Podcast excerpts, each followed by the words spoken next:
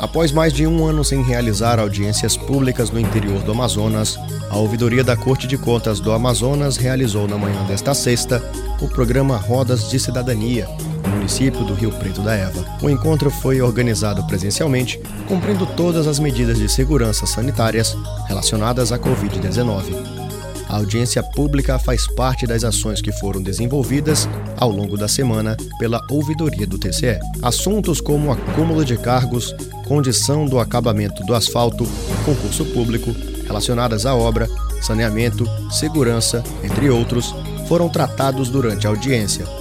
Algumas dessas demandas foram resolvidas durante a audiência pública, que contou com representantes dos poderes executivo e legislativo. O retorno das ações no interior é tido como fundamental devido à precariedade dos serviços de internet nos municípios do Amazonas.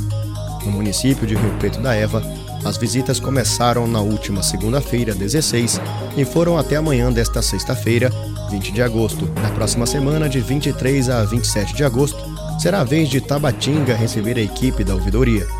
O atendimento será realizado em dois horários, das 8 às 12 horas e das 13 às 15 horas, sempre no auditório do Centro de Estudos Superiores de Tabatinga, na UEA. Essa atividade é válida pelo projeto Ouvidoria Mais Presente, que tem o objetivo de recepcionar as manifestações vindas da sociedade forma mais cidadã, isenta e reservada.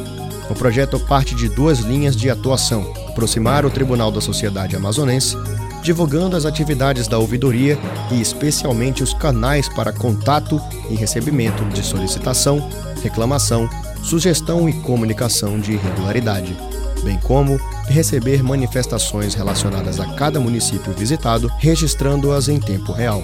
Além da audiência pública realizada no interior, a ouvidoria do TCE realizou outra audiência em Manaus, no entanto, de forma virtual, em parceria com a Escola de Contas Públicas do Amazonas. O encontro foi realizado à tarde e teve como tema infraestrutura. Entre os assuntos que foram debatidos virtualmente estiveram acessibilidade urbanística, saneamento básico, pavimentação das ruas, qualidade do asfalto, má iluminação das ruas, fiscalização de obras, entre outros. A audiência pública desta tarde contou com mais de 80 presentes, entre eles representantes de órgãos da segurança pública do estado do Amazonas e de outras autoridades locais, além da participação da sociedade civil. Nas edições anteriores, os temas abordados foram saúde, educação e segurança pública.